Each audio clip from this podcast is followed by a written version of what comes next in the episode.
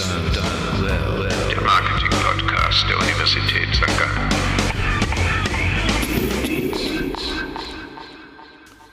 Heute diskutiert Thorsten Tomschak, den der im Hause eines Softdrink-Giganten herrschende Musikgeschmack sehr verwundert. Warum gerade ein Song von Queen? Zudem ist mit dabei Hannah Leimert, die sich nicht sicher ist, ob im Marketing-Universum wirklich Superhelden existieren. Da wird wirklich alle Hoffnung an diesen CMO geknüpft. Die Runde vervollständigt Markus Schögel, der Mühe mit den markenstrategischen Winkelzügen rund um den ikonischen VW Bulli bekundet. Ich tue mich auch schwer bei der Frage des Brand-Shaping.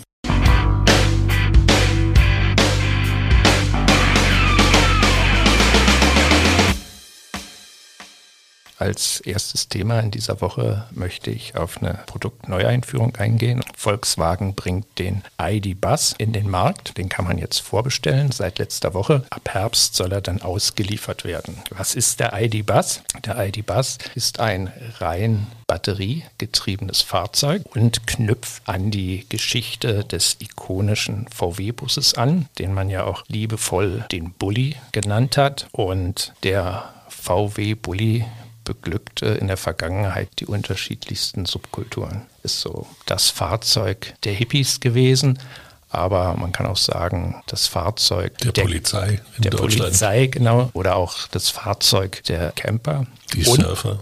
Die Surfer selbstverständlich. Und wir wollen auch nicht vergessen, der Bulli war auch das bevorzugte Fahrzeug von vielen Klempnern und Dachdeckern. Also man kann sicherlich sagen, ein echtes Kultfahrzeug und vor allem auch geliebt. Ich würde auch behaupten, im Laufe der Jahrzehnte wurde der Kult größer und die Sympathie aller Menschen für dieses Produkt auch immer größer. Und da nicht ungeschickt knüpft jetzt VW an mit dem ID-Bus und dieser ID-Bus ist das vierte Fahrzeug in der ID-Familie. Und diese ID-Familie fungiert, um das so mal marketingdeutsch zu formulieren, als Brand Shaper. Und hier ganz herausgehoben natürlich dann jetzt der ID-Bus. Der VW CMO Jochen Senkviel formuliert, er will VW zur begehrtesten und emotionalsten Marke für nachhaltige Mobilität machen. Und da soll jetzt eben der ID-Bus eine ganz zentrale Rolle spielen, weil er ja eben für diesen Kult steht, irrsinnig sympathisch ist und auf der anderen Seite halt auch ein richtiges Hightech Produkt sein soll, das dann eben für Elektromobilität, Innovation und visionäres Design steht. Das Ganze soll dann eben auch symbolisch die Transformation der Marke Volkswagen vorantreiben. Und damit das Ganze dann jetzt auch so richtig aus den Startlöchern kommt, hat man einen beeindruckenden Kooperationspartner gefunden, nämlich Disney, ganz konkret den Streamingdienst Disney Plus und die Marke Star Wars. In der letzten Woche startete auf Disney Disney Plus die neue Star Wars-Serie Obi-Wan Kenobi. Lanciert wurde das Ganze durch einen Film, den es auf YouTube zu sehen gibt, auf verschiedenen Social-Media-Kanälen, aber der auch im TV eingesetzt wird. Und in dem Film sieht man so einige Droiden oder wie wir auch sagen Roboter. Und zwar die bekanntesten R2D2, C3PO und noch ein anderer kleiner. Und die bewundern diesen ID-Bus. Und in den ID-Bus steigt dann Obi-Wan Kenobi, dargestellt von Ewan McGregor. Und das Ganze ist der Auftakt des großen Product Launches. Meine Frage an euch, wie ordnet ihr das ein? Also ich, ich verstehe total ähm, das, was wo, wo du gerade hingeführt hast, also dass man gesagt hat, man nimmt jetzt diesen ID-Bus und, und nutzt ihn für die gesamte Marke, total eingängig und auch, dass man diese Kooperation eingegangen ist, weil Star Wars hat sicherlich diese Sogwirkung, das ist ein Hype, das spricht diverse Menschengruppen an. Ich denke, da, da deckt man wirklich wunderbar gut breit die Zielgruppen ab. Also aus dieser Perspektive macht das schon Sinn. Was mich ein bisschen gewundert hat, war die Umsetzung. Also ich fand es jetzt nicht so wahnsinnig eingängig und auch nicht so wahnsinnig smart gemacht von der, von der Geschichte her, die es erzählt. Ich finde, das hat VW schon mal besser hinbekommen. In dem Fernsehspot jetzt. In dem Spot, genau. Ich finde, das ging schon mal besser. Haben sie ja vor, vor elf Jahren mit einem richtig, richtig guten Spot belegt, wie es überraschend witzig sein kann und, und also gemacht werden kann. kann. Ich kann mich gerade nicht erinnern. Kann sich nicht erinnern. Bitte? Darth Vader. Das ist der Inbegriff. Und der Golf der den Golf mit seiner Macht startet. Ah, natürlich kenne ich den. Ja. Gut. Der Inbegriff für, für den viralen Spot. Ich glaube, damit fing es dann ja. erst richtig an. Deswegen hat mich das ein bisschen gewundert, wie da jetzt nun diese Geschichte ist. Und mir ist, für mich ist auch die Kooperation jetzt, ich weiß auch nicht, wer da jetzt mehr dran gewinnt. Ob das jetzt nun Disney ist für deren Streaming-Angebot oder VW. Sie wollten sicherlich da ja auch versuchen, oder es ist ja schon eine neue Art der Kommunikation, dass zwei nun gemeinsam werben und man nicht einfach das Thema aufgreift, sondern wirklich auch beide als Absender draufschreibt. Also an sich, ich verstehe es, warum man es gemacht hat. Die Umsetzung, da fällt es mir noch ein bisschen schwer. Ich oute mich jetzt auch mal als ein absoluter Star Wars-Fan und äh, nicht zuletzt auch ein Fan von Obi-Wan Kenobi, auch in der Rolle mit Ewan McGregor. Übrigens, Obi-Wan Kenobi heißt Übertragungswagen. Obi-Wan ist aus der Fernsehsprache, das ist der Übertragungswagen. Das hat also auch noch was mit Gewerbe zu tun. Ich weiß nicht, ob dir nicht klar war. Ich schließe mich an in, in der, in, in, in, der Idee, das zusammenzuführen. Zwei tolle Marken. Ähm, ich bin auch, muss mit Hanna mitgehen. Etwas mehr Kreativität als ein Smiley, aussehendes Auto zum Lächeln zu bringen und äh, ein C3PO davor zu stellen, hätte ich mir schon gewünscht. Aber das zieht, glaube ich, bei dem Bekanntheitsgrad, den diese Serie haben wird und bei der Zielgruppe und der Breite ist es etwas, was absolut zusammenpassen kann, was von der, von der Tragweite und Reichweite sicherlich auch schlau ist. Ob das Disney Plus jetzt die neuen Abozahlen bringt, weiß ich nicht, aber vielleicht nochmal zum Bekanntheitsgrad in der Zielgruppe, also in der Massen, im Massenmarkt wahrscheinlich beiträgt. Ein bisschen kritisch bin ich bei der ganzen Geschichte, wie man das weiterspinnt. Ich tue mich auch schwer bei der Frage des Brand-Shaping, weil wenn ich an Brand-Shaper denke, dann sind das meistens Autos gewesen, die irgendwie aus der Reihe fallen, die nicht gerade im Mainstream liegen. Aber das, das mag man mir nachsehen. Vielleicht bin ich da bei Volkswagen nicht auf der Höhe. Ich kann das verstehen, dass die da in die Richtung gehen wollen.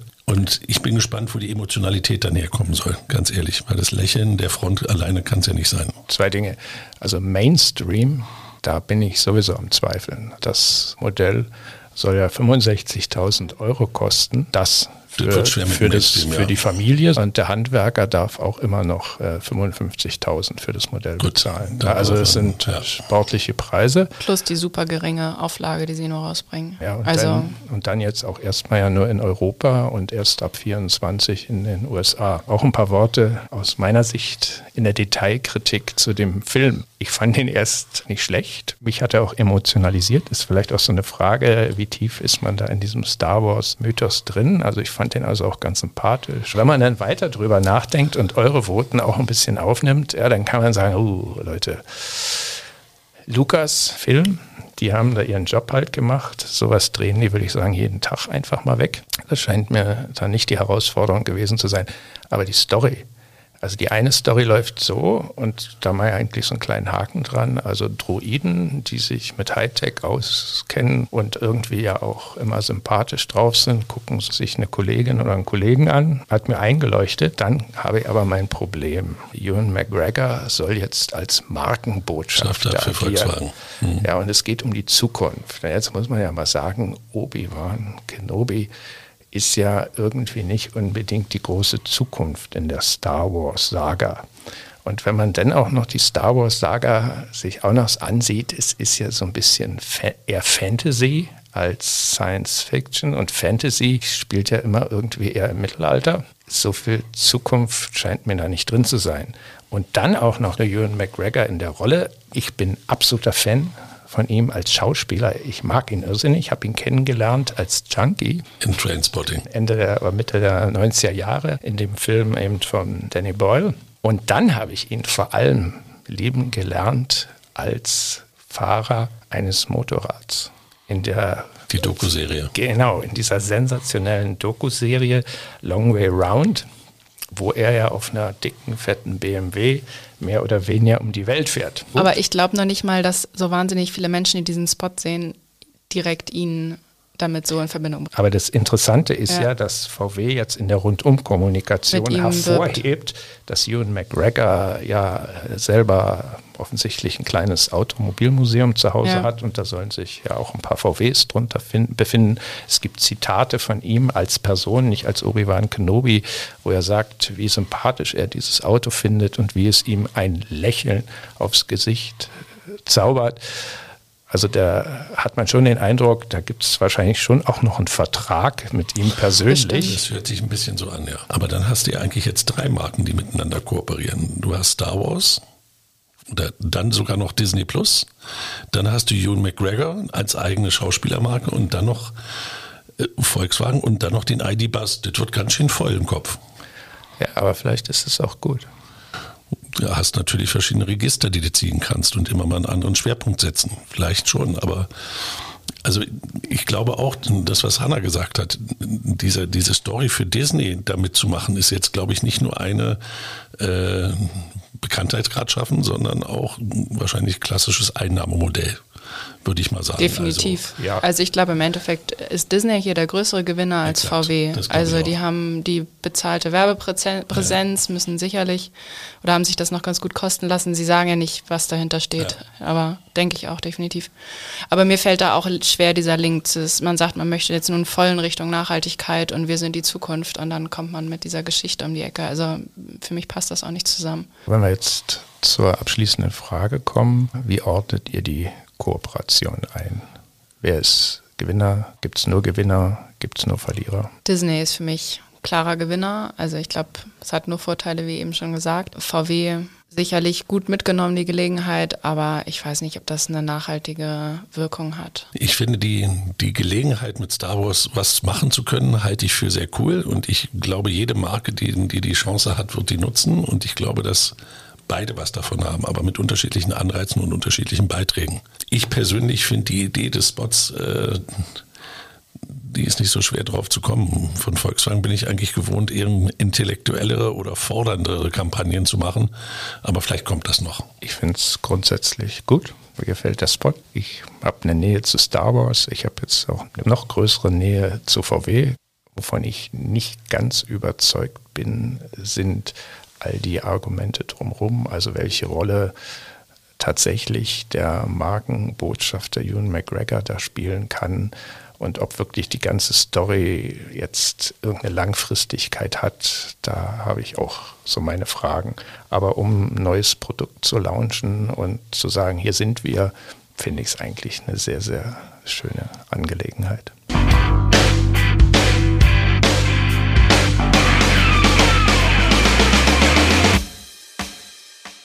Also ich starte gerne mit dem zweiten Thema. Coca-Cola hat äh, eine globale Musikplattform, Coke Studio, gelauncht, um aufstrebende Künstler aus aller Welt zu fördern und diese einem breiten Publikum bekannt zu machen. Das ist das erklärte Ziel. Kommuniziert ähm, wurde das neue Programm mit einem Spot, in dem sieben Musiker verschiedenster Länder und Stilrichtungen einen Song It's a Kind of Magic von Queen neu interpretieren.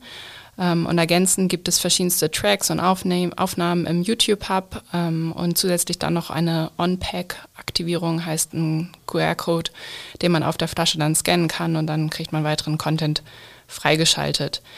Ähm, diese Aktion ist Teil der Ende letzten Jahres eingeführten Markenphilosophie Real Magic, von der das erklärte, erklärte Ziel ist, nicht mehr die klassische Kommunikation in den Mittelpunkt des Marketings zu stellen, sondern wirklich das Erlebnis. Also sie wollen von einem werbegetriebenen Marketing hin zu einem erlebnisgetriebenen Marketing. Und da gab es jetzt schon verschiedene andere Aktionen, also es war jetzt nur ein Teil davon, diese, diese neue Musikplattform zum Beispiel ein Spot im Umfeld des E-Gamings äh, mit anschließender Codejagd, der ja so mäßig gut gelaufen ist. Da gab es auch viele User-Videos, die diesen Spot auseinandergenommen haben und deutlich mehr Aufmerksamkeit bekommen haben als das Original. Dann wurde ein Flagship-Store eröffnet in Europa, wo dann nochmal das magische Einkaufserlebnis im Vordergrund steht. Soll ein geplanter Treffpunkt für Kreative und Influencer sein.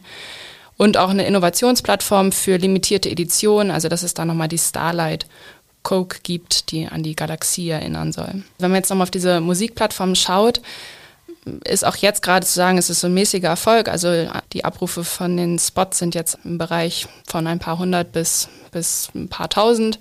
Und da stellt man sich schon die Frage, bei all diesem Aufwand, den Coca-Cola da betreibt, äh, in Richtung Erlebnis zu gehen, kann denen das gelingen? Oder wie seht ihr das, diese Anzahl an Aktionen, diese Markenphilosophie? Rein von der Grundstrategie gesprochen, das, was Coca-Cola hier macht, sehr, sehr, sehr richtig in der heutigen Kommunikationswelt. Also sich Gedanken darüber zu machen, dass man sich Plattformen schafft, von denen aus man agieren kann, um halt wirklich Beziehungen zu Communities aufzubauen. Das halte ich grundsätzlich für richtig. Also es ist, glaube ich, nicht eine Frage, stimmt die Strategie, ja oder nein, sondern es geht hier, glaube ich, eher um eine Frage, ja, ist es eine gute Umsetzung? Also eine ist ja die Konstruktion und ich glaube, die ist halt genauso, ja. wie Hanna sie beschrieben hat, dass man sagt, gut, wir haben da die unterschiedlichsten Künstler, Künstlerinnen, wunderschön über den Globus verteilt, wunderschön verteilt über alle Musikstile und da wollen wir jetzt mal gucken, wie wir da eine Verbindung zu diesen unterschiedlichen Fanbases aufbauen. Ja. Auf dem Reißbrett ist es nett überlegt. Das ist ja jetzt der zweite Bereich, wo sie es probieren. Erst waren sie mit dem Gaming unterwegs, jetzt kommen sie mit der Musik. Bei Musik und Coca-Cola habe ich eigentlich immer ein gutes Gefühl ja, weil die also aus den Jahrzehnten, die, die da durch die Gegend geturnt sind, einiges rausgeholt haben oder auch der letzte Song, der so populär wurde und heute immer The Holidays are Coming, die haben da schon was geschafft in, in Sachen mit dem, mit dem Entertainment, was wirklich was bringt. Mit Plattformen habe ich immer so mein Problem, wenn man solche Plattformen aufbaut, als Plattformbetreiber dort selbst das zu steuern, was da wirklich draufkommt und wie das zu meinem eigenen Beitrag dann beiträgt oder meine eigene Plattform auch profiliert. Da scheiden sich immer die Geister. Wenn ich nämlich ein Plattformbetreiber bin, dann sollte ich eigentlich denen da drauf die Möglichkeit geben, sich zu entwickeln. Und dann ist das Magic eigentlich diejenige, dass die Musik da kommt, die die Leute auch wirklich hören wollen und nicht das, was Coca-Cola sich da zusammensucht. Und die, die haken damit am ganz klassischen Plattformproblem der Henne-Ei-Problematik. Hast du kein Angebot, interessiert es keinen. Ist keiner Interessent und Interessent drauf, wird sich keiner da zum Singen hinstellen. Und dieses Wechselspiel hinzukriegen, das halte ich noch für sehr, sehr fordernd. So schön der Gedanke ist, diese Communities anzusprechen und diese Plattform auch zu besetzen. Aber da ist so viel Autopoesis und Selbstentwicklung drin, dass ich da nicht so überzeugt bin, dass man das so gut steuern kann, wie sich das Cola auch vornimmt wenn man dann nochmal Bezug nimmt aufs Gaming, wo sie ja das Learning jetzt hatten, dass sie für die Nerds nicht nerdisch genug waren und für die normalen Menschen nicht normal genug oder, oder annehmbar genug waren, dann werden sie das Problem damit nicht los. Wenn da nur Musiker rumtun, die gerne selbst schraddeln, aber keiner hören will, dann haben sie dasselbe Problem wieder. Ja, ich habe jetzt so den Eindruck, da sind sie ja, darüber haben sie ja auch nachgedacht. Also du hast ja zu Recht so Bezug genommen auf, wie war es früher? Früher hat man halt gleich ganz oben eingekauft, wenn man sich um Musiktestimonials gekümmert hat. Wobei ich muss gestehen, bei mir spukt da immer mehr Pepsi durch den Kopf. Also in den 80er Jahren Michael Jackson, Tina Turner oder dann nach 2000 Britney Spears. Das war eher so die Pepsi-Strategie, wenn ich das richtig im Kopf habe. Also dass die großen Cola-Marken sich im Musikuniversum tummeln, das ist jetzt aus meiner Sicht überhaupt keine Innovation. Sondern jetzt richtig, ist eben die Frage, was, wie du es rausgearbeitet hast, wie will man es jetzt machen? Ja, man kauft halt nicht irgendwie den Superstar ein, sondern sagt, ja, wir handverlesen, haben wir geguckt, wo finden wir Musikerinnen und Musiker, die so auf dem Weg nach oben sind. Und wenn man jetzt diesen äh, Spot sich ansieht von Coca-Cola, The Conductor, mhm. wo man ja diese ganzen Musikerinnen und Musiker sieht und die dann zusammen eben It's a Kind of Magic interpretieren, ja, dann sagt man sich, okay. Also ich habe ein totales Problem einfach mit dieser Authentizität, die, der es da einfach total ja. fehlt. Und das, was du gesagt hast, früher Pepsi und Cola waren beide immer in, diesen, in dieser Musikrichtung. Ja, stimmt so. Und jetzt haben wir halt einfach diverse junge Marken, die alle in einzelnen Communities stark sind. Und da werden sie authentisch wahrgenommen. Und ich glaube nicht, dass mit dieser Entwicklung, die Coca-Cola jetzt eingeschlagen hat, gerade weil sie die breite Masse abdecken, also ich meine, der Vorteil ist ja wirklich, dass man sie einfach überall bekommt. Und ich glaube, es, es tut überhaupt nicht Not, jetzt zu sagen, wir müssen jetzt die einzelnen Communities ansprechen. Also auf jeden Fall nicht mit dieser Art und Weise, wie sie es tun, weil das einfach plump ist von der Herangehensweise. Also, und ich weiß auch bei diesen Musikern jetzt nicht, wem hilft das denn mehr? Hilft jetzt wirklich Coca-Cola diesen sieben Musikern oder helfen die nicht Coca-Cola? Also, es ist nicht so ganz authentisch aufgehend, wie Red Bull gestartet ist ja. mit den Sportlern. Im Spiel haben wir ja auch noch Universal. Ja. Die sagen, haben wir nichts dagegen, wenn Coca-Cola da ein bisschen Geld reinpackt in die Entwicklung unserer Talente. Ja, aber dann hat es schon noch einen leichten Anstrich von Artist und Repertoire dass du dir die castest und dir die raussuchst, von denen du glaubst, dass sie funktionieren. Und du hatcht mit denen quasi jetzt auf die zukünftigen Potenziale auf verschiedenen Plattformen. Und das Plattform plus Plattform plus Plattform nicht der Systemeffekt ist, den, das kannst du nicht zusammenzählen, weil es geht darum, dass du die Plattform hast, die am meisten Dynamik entwickelt. Ich empfehle jeden mal, sich die Versionen der einzelnen Künstlerinnen und Künstler von It's a Kind of Magic anzuhören mal unter uns gesagt, es ist einfach nicht der stärkste Song von Queen. Aber es ist halt Magic. Hat halt gerade gut aber, gepasst, ne? Aber welche Magic? Das Da ist hier hat genau der lange Punkt. gegoogelt. Warum gerade ein Song von Queen? Ja, man dachte, glaube ich, 2021 Queen ist immer noch ein gutes Thema. Queen waren noch nie cool. Sie hatten schon mal einen Hype. Wo? Jetzt, Wann? als dieser Film rauskam. Bei wem? Na, über den Im weißt schon- Mainstream. Ja, aber never in the music community. Ja, aber sie wollen ja auch nicht, ne, die Queen Community, sie wollen ja alle. Darum geht's doch gerade. Ja, aber dann macht es jetzt gar keinen Kein Sinn. Sinn mehr.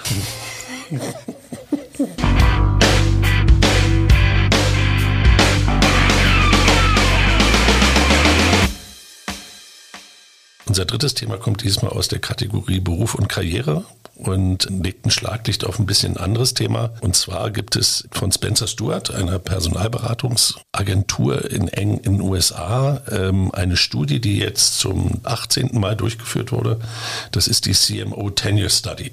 Bin aufmerksam darauf geworden durch einen Post auf LinkedIn und habe mir dann diese Studie selbst nochmal durchgelesen. Und die Studie bezieht sich auf die 100 meist werbenden Unternehmen laut des Magazins Advertising Age in den USA und untersucht jährlich die Position des CMOs. Wer sitzt auf dieser Position? Männ- Männlich, weiblich? Ist das ein, ein, erfolgt das ein Diver- Diversity-Kriterium? Ähm, wie lange sitzt er auf der Position? Sitzt sie auf der Position? Im Durchschnitt, wie auch im Median? Wie, wie verhält sich das zur Position des CEO und dergleichen? Und die Studie ist insofern ganz interessant. Die gibt sicherlich einen amerikanischen Blick auf das Ganze wieder, aber es regt einen schon zum Denken an. Die erste Nachricht, und die ist schon mal ganz spannend, finde ich, dass im Jahr 2021 51 Prozent aller CMO-Positionen dieser 100 waren besetzt von Frauen, aber gleichzeitig auch dass die, die, die New Hires für CMOs zu 71 Prozent Frauen waren. Und gleichzeitig ähm, noch eine weitere Kategorie ganz entscheidend ist und interessant ist, dass die neuen CMOs, die momentan in die Unternehmen reingehen, immer mehr von außen aufgerufen werden und nicht aus der internen Entwicklung kommen. Und das eigentliche, warum das auch bei LinkedIn dann so hoch ging, sind zwei Zahlen. Dazu muss man jetzt ganz kurz dem geneigten Statistiker nochmal folgen, denn es wird aufgeführt einmal der, der durchschnittliche, die durchschnittliche Verweildauer eines CMOs in diesen 100 Unternehmen. Das sind 40 Monate und dann der Median dieser 100 CMOs. Und der Median liegt bei 28 Monaten. Zum Vergleich, der CEO einer Firma liegt im Schnitt bei 80 Monaten. Jetzt kann man sich ausrechnen, wie oft ein CEO einen CMO feuern kann in der Firma. Aber wenn ich drüber nachdenke, dass ein CMO im Median, also in der häufigsten Aufzählung, also in der häufigsten Kategorie nur 28 Monate auf seinem Job ist, dann gibt das einem zu denken, ob das wirklich gesund ist oder nicht. Und das ist zum ersten Mal für mich so ein Beleg für so ein Gefühl, dass auf einer CMO-Position die Verweildauer nicht besonders lang ist und jetzt sich mir einfach auch die Frage stellt, ist das wirklich so schlimm, wie man immer sagt? Wenn man sich das anguckt, scheint das ja auch eine Entwicklung zu sein, also gerade in der Studie auch, die immer weiter nach unten geht. Und das sind ja die größten werbenden Unternehmen, die setzen ja irgendwie auch einen Trend. Oder ist das etwas, was wir ganz traditionell verdammen müssen, weil nur Langfristigkeit die Strategie schafft? Und das würde ich gerne mit euch einmal diskutieren, so im generellen Modus, dann vielleicht auch nochmal nach Europa gucken und unsere Einschätzung so ein bisschen dazu abholen. Aber wirklich, wie viel Langfristigkeit und Kontinuität ist auf einer Marketingposition noch gegeben, wenn einer nur 28 Monate bleibt? Braucht man die heute noch oder muss es nicht viel schneller gehen? Ja, wie das immer ist mit so Zahlen.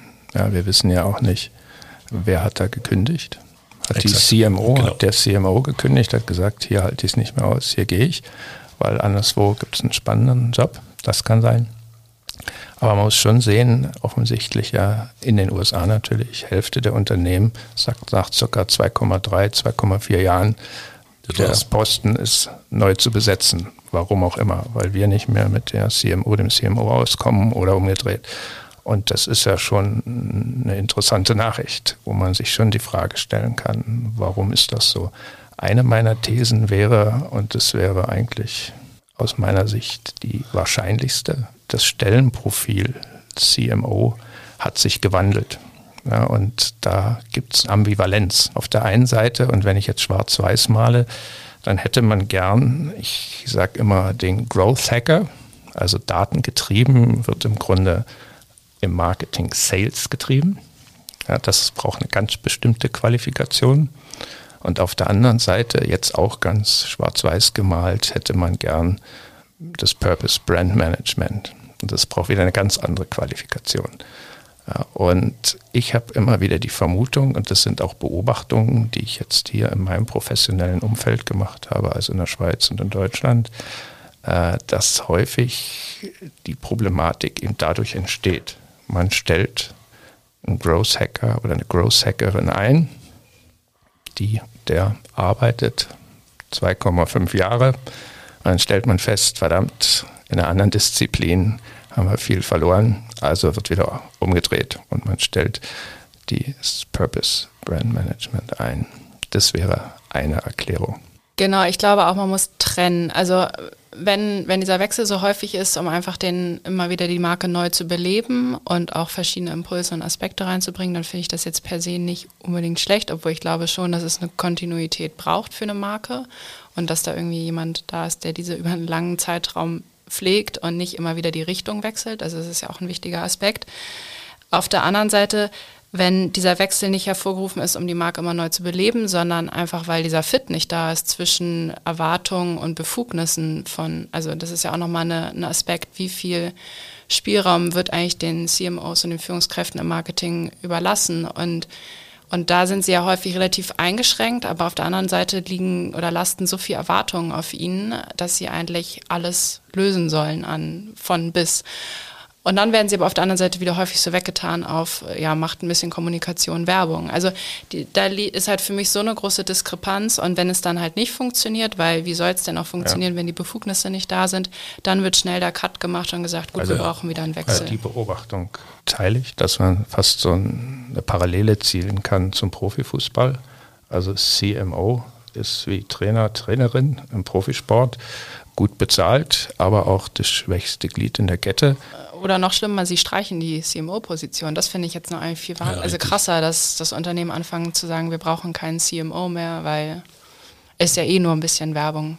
Ja, das ist die eine Welt und dann die andere Welt. Und ich glaube, da haben wir eben nicht die Diskussion. Das sind auch in der USA die anderen, die länger im Job verbleiben. Und das nimmt dein Argument auf, Hanna, wo halt die Verantwortung einhergeht äh, mit Befugnissen. Ja, wo eben CMOs tatsächlich im engeren Sinne in der Geschäftsleitung verankert sind, teilweise auch als CEO agieren können. Da haben wir auch eine Langfristigkeit, weil dann eben tatsächlich an allen äh, Rädern gedreht werden kann. Ich meine, nur noch mal von der Statistik her, wenn der Median bei 28 liegt und der Mittelwert bei 40, dann ist das eine linksschiefe Verteidigung, wo es extrem streuen muss nach rechts weg. Da muss es also welche geben, die sich schon sehr, sehr viel länger halten. Und aus meiner Sicht finde, finde ich das einfach nur dieses Draufspringen und sagen, das hat einen negativen Touch, dass die so kurz da drauf sind. Ich glaube, wir haben so schnelle Zyklen auch teilweise, dass du einfach auch verschiedene Richtungen brauchst in manchen Fällen.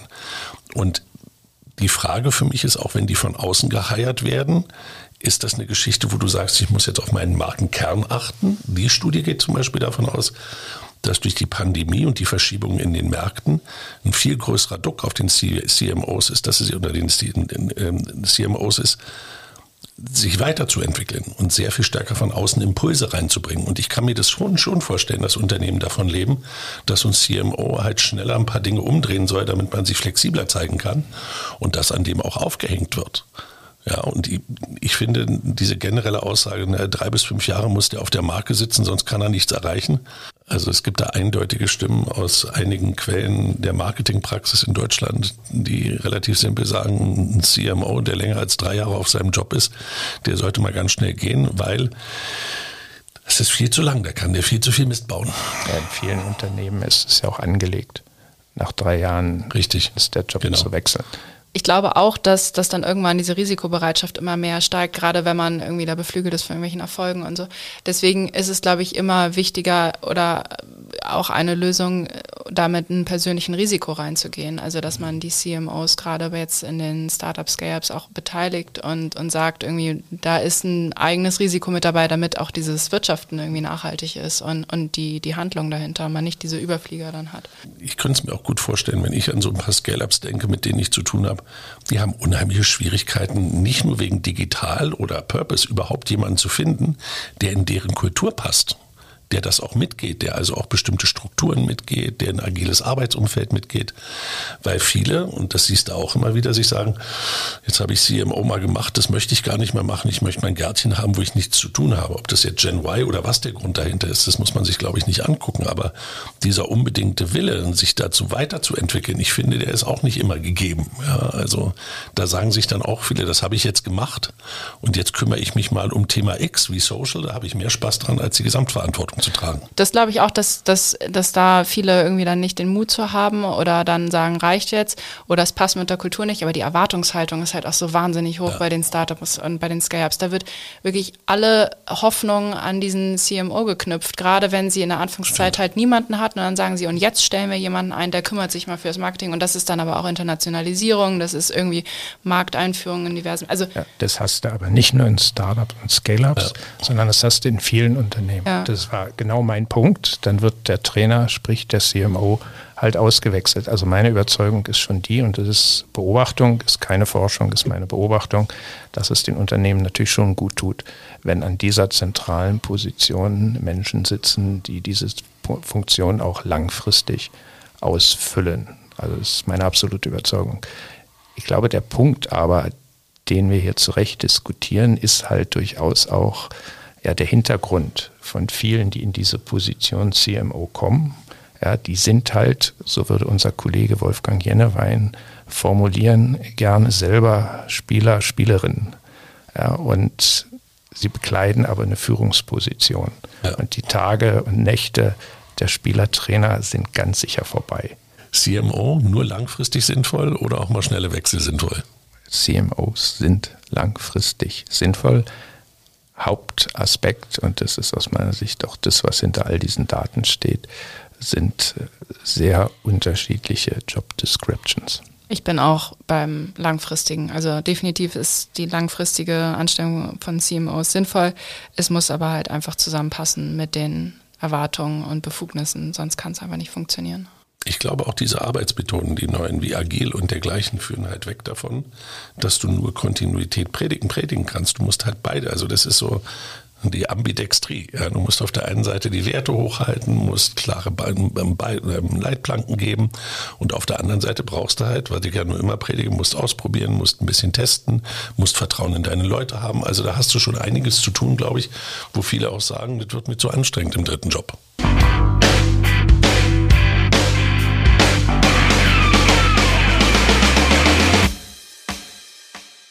Das war's für heute. Ist Obi-Wan Kenobi der richtige Pilot des vollelektrischen ID-Bus, um Volkswagen zur begehrenswertesten Marke für nachhaltige Mobilität zu machen? Hat Coca-Cola mit ihrer Real Magic Markenplattform schon den heiligen Marketinggral gefunden, um die Gen Z und Gen Alpha zu erreichen? Oder doch wohl eher nicht? Die Hälfte aller CMOs räumen nach zweieinhalb Jahren ihren Job. Sorgt das für mehr Agilität und Innovation oder verhindert das den Markenaufbau und die Pflege von Kundenbeziehungen? Falls ihr mehr zu diesen Fragen wisst als wir, könnt ihr auf unseren LinkedIn- und Instagram-Channels eure Weisheiten mit uns und der restlichen Marketing-Community teilen. Die Links findet ihr in den Show Notes. Zudem befinden sich dort auch Links zu verschiedenen Quellen, die Auskunft zu den heute diskutierten Themen geben. Auf Wiederhören.